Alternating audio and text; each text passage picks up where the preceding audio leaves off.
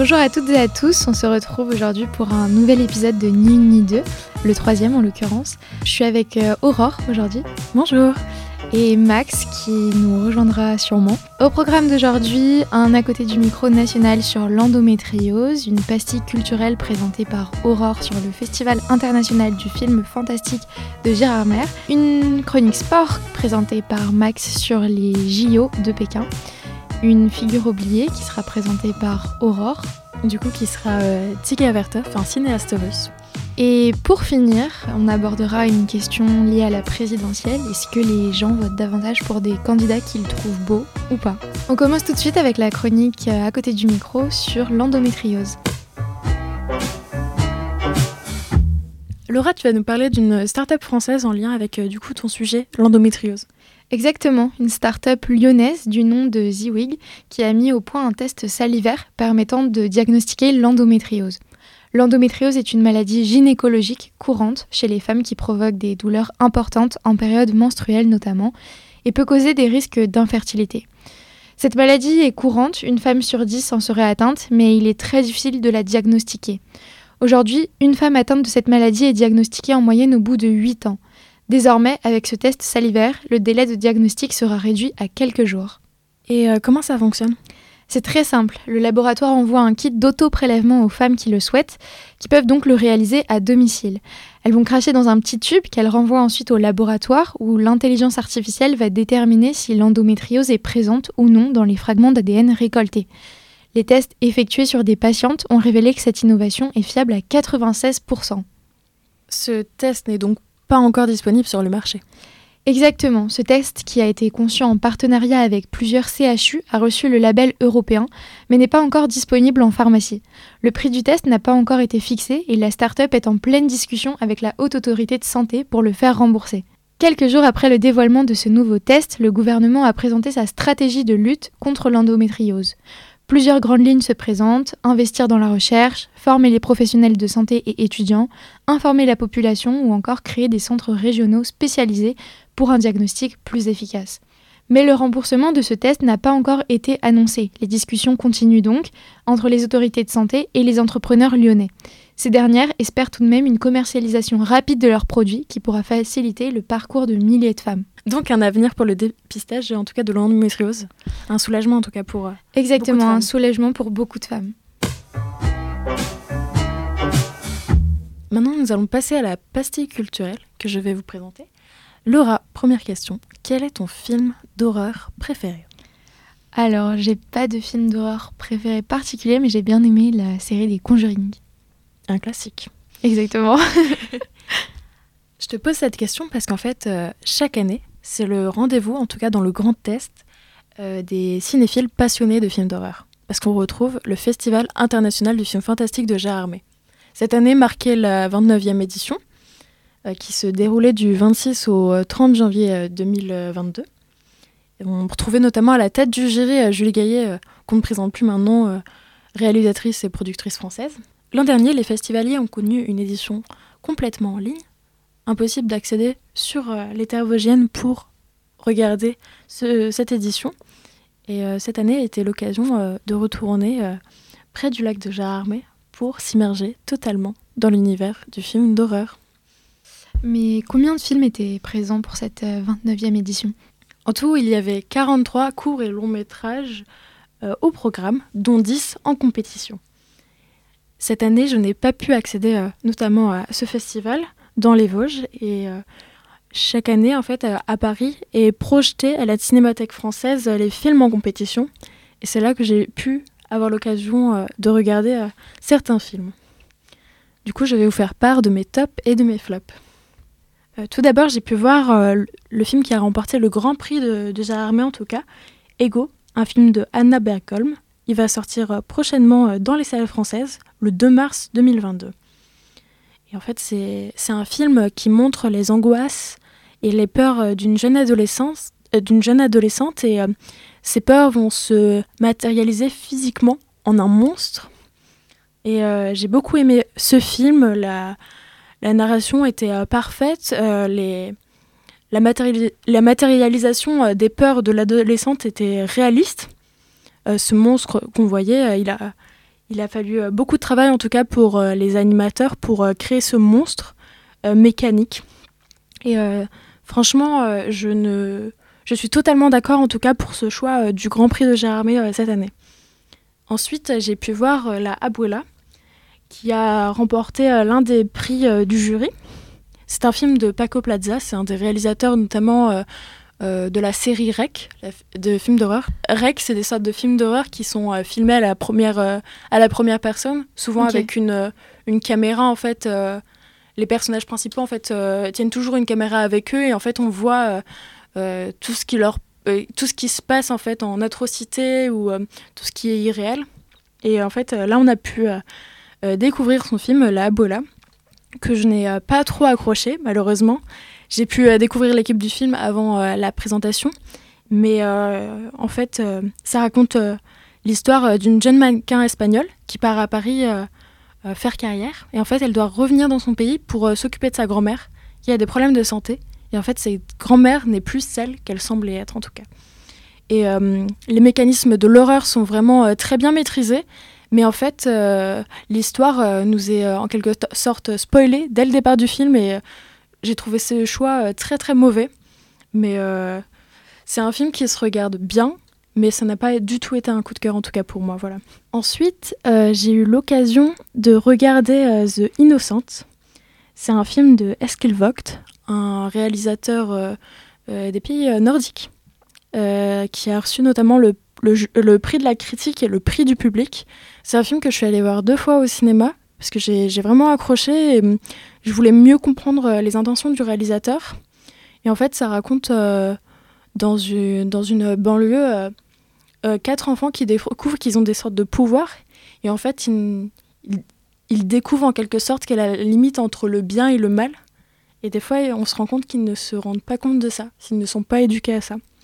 Et ça a vraiment été un, gros coup de cœur, en tout cas, pour ce film. Et il mérite euh, complètement, en tout cas, les prix qu'il a reçus.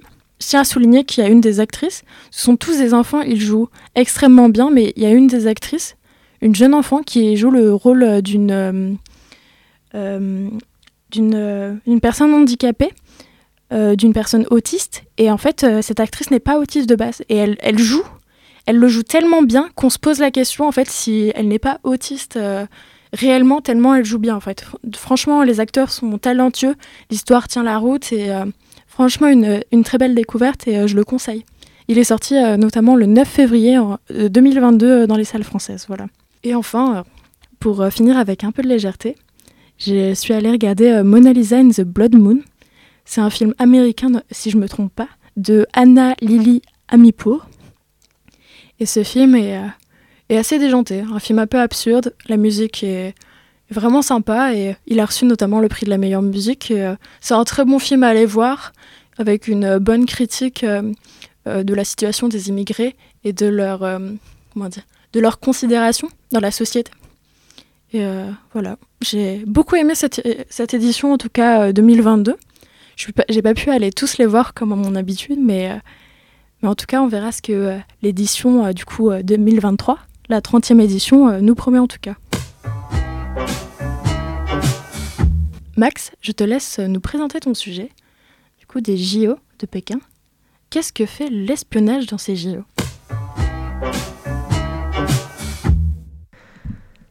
Si vous étiez journaliste sur le point de partir couvrir les JO de Pékin, votre rédaction vous aurait probablement déconseillé de partir avec l'outil que vous utilisez pour écouter cette émission, à savoir votre téléphone. Les JO sont sur le papier une grande célébration du sport mondial réunissant les athlètes du monde entier. Ce sont aussi une immense migration temporaire de dizaines de milliers d'athlètes, publics et journalistes venant de quasi tous les pays du monde qui se rejoignent pendant deux semaines pour couvrir l'un des événements sportifs les plus suivis au monde. Cette année, Covid oblige, le public était peu présent à Pékin, mais les athlètes et les journalistes étaient tout de même conviés à la fête. Une fête un petit peu curieuse puisque plus qu'un pass sanitaire, il fallait vivre dans une véritable bulle sanitaire afin de ne pas propager le Covid. Cette bulle sanitaire impliquait l'obligation de télécharger une application My 2022 censée centraliser les informations sanitaires et faciliter la vie des athlètes et journalistes une fois sur place. Bus, traduction, logistique, cette intelligence artificielle utilisant la géolocalisation s'avérait particulièrement efficace pour maintenir les participants sous cloche sanitaire. Bien pratique aussi pour le pays de Xi Jinping utilisant les JO, une véritable vitrine sur le monde, pour cancel toute revendication et allusion au traitement des Ouïghours dénoncé par une majorité d'ONG mondiales. Une application donc qui pourrait servir de cheval de Troie numérique aux autorités de Pékin pour espionner 24 heures sur 24 ces personnalités publiques ayant dans leur propre pays une audience, une véritable influence. C'est d'ailleurs Jonathan Scott, un étudiant-chercheur américain, autoproclamé meilleur hacker du monde, qui a affirmé que tout l'audio du téléphone était collecté, analysé et sauvegardé sur les serveurs chinois à l'aide d'une technologie utilisée par une entreprise placée sur liste noire par les États-Unis. Une accusation euh, lourde, radicale, voire complotiste, dénoncée par certains experts en cybersécurité qui sont cependant d'accord avec le sujet d'une menace crédible de vol et d'espionnage de données. L'ONG euh, Reporters sans frontières s'est d'ailleurs prononcée à son tour sur le risque numérique de Pékin. Reporters sans frontières recommande aux journalistes qui se déplaceront en Chine d'éviter de télécharger des applications pouvant permettre aux autorités chinoises de les surveiller, indiquait un communiqué publié en amont des Jeux. En réponse à ces menaces, les rédactions du monde entier ont dû s'adapter et prendre plusieurs précautions. Chez nous, les journalistes de France Télé et de Radio France sont partis en effectif réduit et ont reçu des formations à la cybersécurité. Ils sont partis avec des ordinateurs vierges qui ont été vidés et nettoyés à leur retour pour éviter de ramener en France quelconque mouchard ou virus numérique cette fois-ci.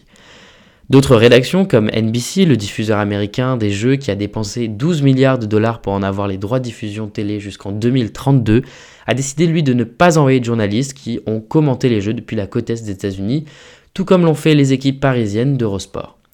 En définitive, les JO de Pékin étaient encore un pas vers de moins en moins de liberté de la presse et de l'information, une tendance qui semble être loin de s'inverser puisque dans l'autre superpuissance voisine à la Chine qui vient de déclarer la guerre à l'Ukraine, une loi vient d'être votée interdisant aux médias de parler librement de la situation sur le sol ukrainien.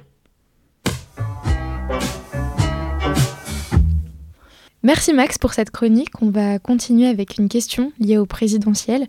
Est-ce qu'on vote plus pour des candidats ou des candidates qui peuvent être euh, plus beaux ou plus belles, en tout cas qui correspondent plus aux normes et aux critères de beauté dans nos sociétés?